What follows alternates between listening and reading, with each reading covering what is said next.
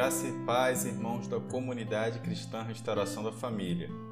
Para quem não me conhece, meu nome é Érico, eu sou professor da Escola Bíblica e hoje eu venho trazer através desse podcast um estudo, uma pesquisa que eu fiz, na verdade, que vai nos auxiliar na, nos estudos da carta do apóstolo Paulo aos Filipenses.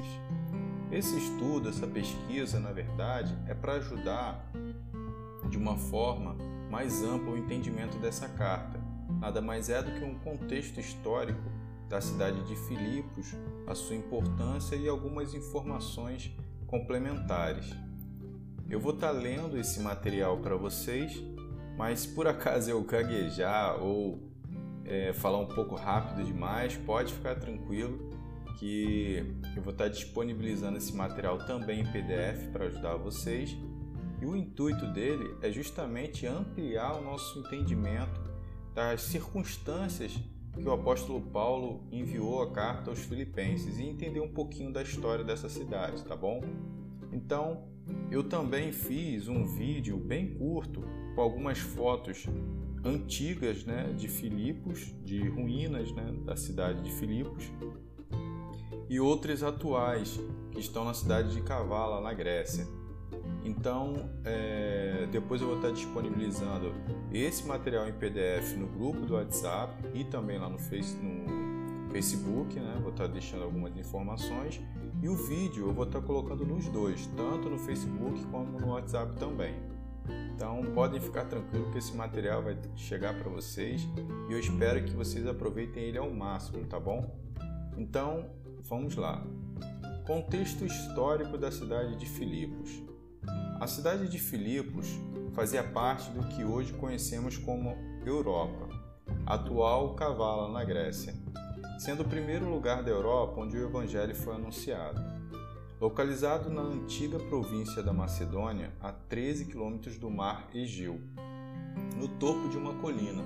Abaixo dela estavam o rio Gangites e a Via Ignátia, que ligava a Europa à Ásia. Filipos foi, uma, foi marcada por diversas guerras pelo seu poder. Em 359 a.C., o orador Calístrato e alguns colonos gregos da ilha de Tasso fundaram uma colônia chamada Crenides, no norte da Grécia, perto da Macedônia e da Trácia. Em 356 anos antes de Cristo, Filipe II da Macedônia apoderou-se das minas de ouro que ficavam nas proximidades, fortificou a cidade, drenou os pântanos vizinhos, construiu um teatro, aumentou o tamanho da cidade e renomeou-a com seu nome. Então, por aqui a gente já vê que Filipe II ele foi bem empreendedor e visionário, né? É uma pessoa que investiu na cidade. Logo em seguida, é, seu filho Alexandre o Grande, grande conquista, conquistador, utilizou a cidade de Filipos como base militar para suas conquistas. Para as suas conquistas. E no século II a.C., a Macedônia foi capturada pelos romanos e Filipos tornou-se um posto avançado romano. Em 42 anos antes de Cristo, na guerra civil que se deu após o assassinato de Júlio César, Otaviano Augusto e Marco Antônio derrotaram os exércitos de Cássio e Brutus numa grande batalha perto de Filipos. Otaviano, também vitorioso na guerra subsequente contra Marco Antônio e Cleópatra, quer dizer, eles brigaram depois entre si, renomeou a cidade e chamando-a de Colônia, Júlia Augusta Filipense. A cidade de Filipos era um lugar significativo, sob vários pontos de vista. Não era apenas uma cidade importante na província romana da Macedônia, mas tinha a posição específica de ser uma colônia romana. Isso significava que era considerado um pequeno pedaço da própria Roma no local. A linguagem comum era o latim e a lei romana controlava a administração local e o regime tributário e muitos aspectos da vida pública eram como em Roma, e muitos oficiais tinham o mesmo título que em Roma, isso quer dizer, eles tinham os mesmos privilégios, né? eles adotaram os mesmos privilégios do que os habitantes de Roma. Então ela se estendeu, né? Filipos acabou sendo estendida aos privilégios dos cidadãos romanos. Filipos tinha quatro, pelo menos quatro qualidades importantes que eu achei importante até dar um destaque para essas quatro. A primeira é que havia em seu redor minas de ouro e prata, que transformaram Filipos em um grande centro comercial do mundo antigo. Segundo, a cidade havia sido fundada por Filipe II da Macedônia, pai de Alexandre Grande. Isso dá um enfoque, um destaque histórico muito importante para essa cidade. Terceiro, Filipos recebeu a distinção de ser uma colônia romana, isso quer dizer, ela acabou chamando a atenção e recebendo os privilégios de Roma. Quarto, sua posição geográfica favorecia o mercado, pois fazia ligação entre Europa e Ásia. Com, com isso, havia um grande número de visitantes e mercadores. Quer dizer, ela ficava na passagem, né? Quem vinha da Europa passava por Filipos para chegar na Ásia e vice-versa. Quem vinha da Ásia passava para a Europa. Então havia um círculo, uma circulação muito grande de pessoas, mercadores naquela cidade. E como ela é próxima à área portuária, então isso facilitou muito o desenvolvimento daquela região. Eu quis destacar um estudo interessante a respeito da Via Ignatia, que era uma via, né?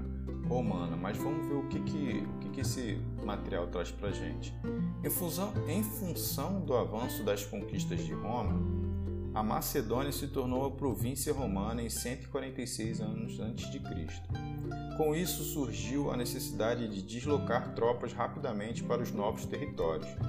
Então, em 145 a.C., iniciou-se a construção da Via Ignatia, que levou cerca de 44 anos para terminar. A via era uma estrada romana pavimentada que serviu de grande ajuda para disseminar o cristianismo na Macedônia, começando na cidade portuária de Dyrráquio, na província de Ilírico, e se estendia por 800 quilômetros até a antiga cidade de Bizâncio.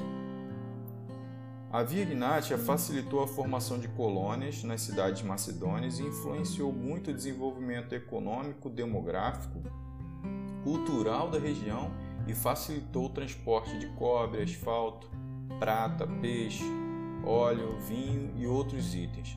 Então por aqui a gente já vê que essa via teve uma importância muito grande para Roma, né? para as conquistas de Roma e também para o cristianismo. Depois de desembarcar em Neápolis em 50 d.C., o apóstolo Paulo e seus companheiros viajaram é, 16 quilômetros para o noroeste, ao longo da via Ignatia, até Filipos. Mais tarde, Paulo e seus companheiros seguiram pela via Ignatia através de Anfípolis e a, e a Polônia até Tessalônica, percorrendo um total de cerca de 120 quilômetros. Olha quanto o apóstolo Paulo e seus companheiros percorriam para levar o evangelho, não é verdade? Por aqui a gente vê o esforço, né, o amor de Paulo em levar o Evangelho a novos territórios. Contexto religioso. O contexto religioso daquela cidade era o de sincretismo, que a gente até estudou um pouquinho em Efésios, em Efésios é, que é a junção ou mistura de cultos ou de doutrinas religiosas distintas, né? É uma mistura de religiões. O panteão grego de deuses congregava uma série de divindades, tanto de origem grega quanto romana. A deusa Artemis era adorada sob o nome de Bendiz. Marte também era adorado como deus tanto da agricultura quanto da guerra. Esse sincretismo religioso pode ser atestado em Atos 16, 16, em que uma jovem escrava era usada por um espírito de adivinhação.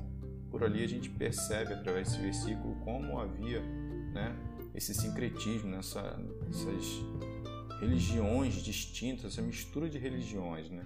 Mais para frente nos nossos estudos a gente vai falar sobre esse assunto com mais detalhes. Essa carta, é, os estudiosos dizem ser chamada a Carta da Alegria. Por quê? Porque ela dá uma ênfase à alegria. A palavra alegria é mencionada mais de 15 vezes nessa carta e o resultado disso é o enfoque na união e humildade em meio às circunstâncias adversas duas características essenciais para a igreja e a todos os cristãos e muito propícia a esse momento né? nós estamos vivendo aí de crise por conta do coronavírus, né? É um momento bem difícil que não só o Brasil, mas todo mundo está passando e que nós cristãos devemos é, apresentar ao mundo a alegria que vem do Espírito Santo de Deus, que vem de Deus em meio a essa diversidade. Então essa essa epístola, o estudo dessa epístola vai ser fundamental para nós, irmãos. Então se dediquem ao máximo a conhecer a palavra, a se edificar na palavra, que ela vai ser fundamental para esse tempo, para sua família, para sua edificação. E com isso eu agradeço esse tempo que você ficou me ouvindo.